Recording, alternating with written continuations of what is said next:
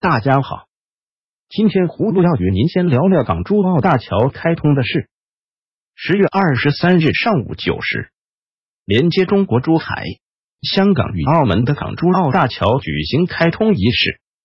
外界起初预计，习近平会在仪式发表有关改革开放四十年的讲话，讲述未来发展的方向。但最后，习近平只说了。我宣布港珠澳大桥正式开通这十二个字。仪式主要是粤港澳三地官员及副总理韩正的致辞，但韩正演说也没有提到改革开放相关的内容。港珠澳大桥在香港引发的争议主要有大桥主桥、人工岛及各地连接部分等，整个项目耗资三地超过二百亿美元，香港投资了一千二百亿港元。大桥原定二零一六年压后两年通车，建造期间造成十八名工人死亡，几百人受伤，亦带来了环保问题。有香港观察人士把这耗资约二百亿美元的项目称为“大白象工程”，他们认为这种硬融合是大陆进一步削弱香港高度自治及自由的一步。关于习近平未发表演讲的原因，葫芦认为。一方面，习近平现在是在否定邓小平改革开放，经济上国进民退，政治上搞终身制，港澳一国两制正在变成一国一制，所以他不愿提及邓小平改革开放。另一方面，中美贸易战狼烟四起，国内经济萎靡不振，澳门中联办主任郑晓松近期跳楼身亡，使他感到压力和紧张。习近平二十二日考察了横琴新区粤澳合作中医药科技产业园以及格力电器公司。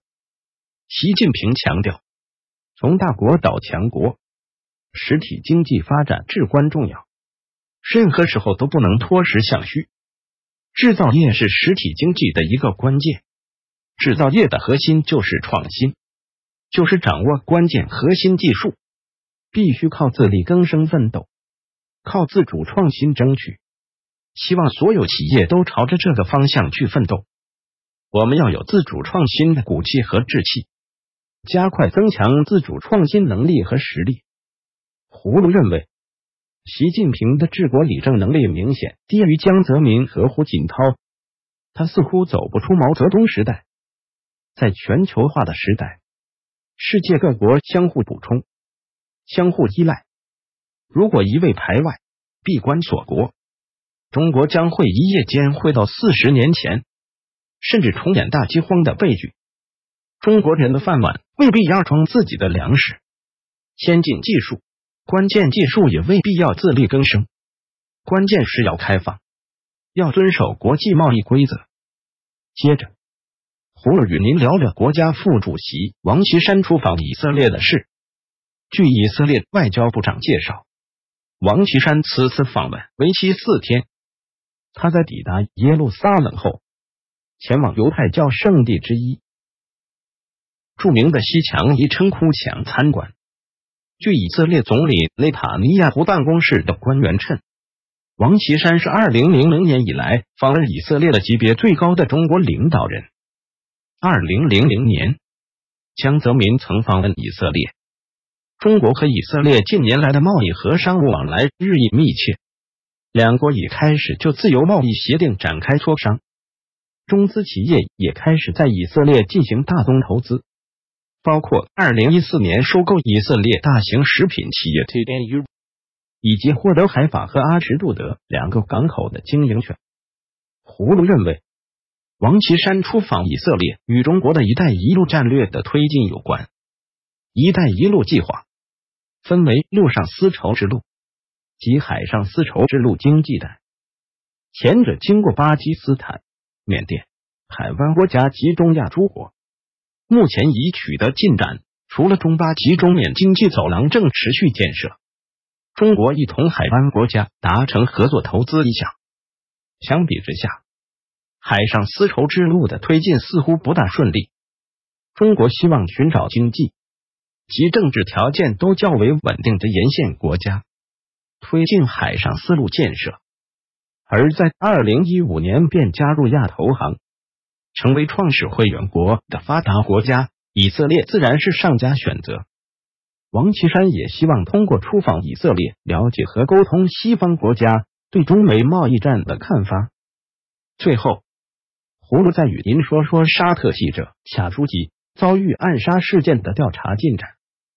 据英国《镜报》报道，卡舒吉的部分尸体在沙特驻伊斯坦布尔领事馆附近被发现。土耳其爱国党领导人多古佩林切克称，在领事馆的一口井里发现了卡舒吉的尸体残骸。外媒报道称，卡舒吉因审讯不当死亡，且已被肢解。外界也将矛头指向沙特安全小组。近日。各方都呼吁早日查明案件真相。土耳其总统埃尔多安表示，土耳其将于二十三日公布土耳其方面的调查结果。二十三日，沙特国王与王储接见了遇害记者的儿子萨拉赫及兄弟萨赫尔，对遇害记者的家人和亲属表示哀悼。二十三日，由沙特国王萨勒曼主持召开了一场内阁会议。随后，沙特内阁发布一份声明称，凡是对卡舒吉的死负有责任，以及在此案中有失职行为的，沙特方面都将予以追究。葫芦对卡舒吉先生的去世感到悲伤，相信很快事件会水落石出。葫芦希望沙特政府严惩谋杀卡舒吉的凶手，维护记者的言论自由权和生命安全。好了。今天与您聊到这里，明天不见不散。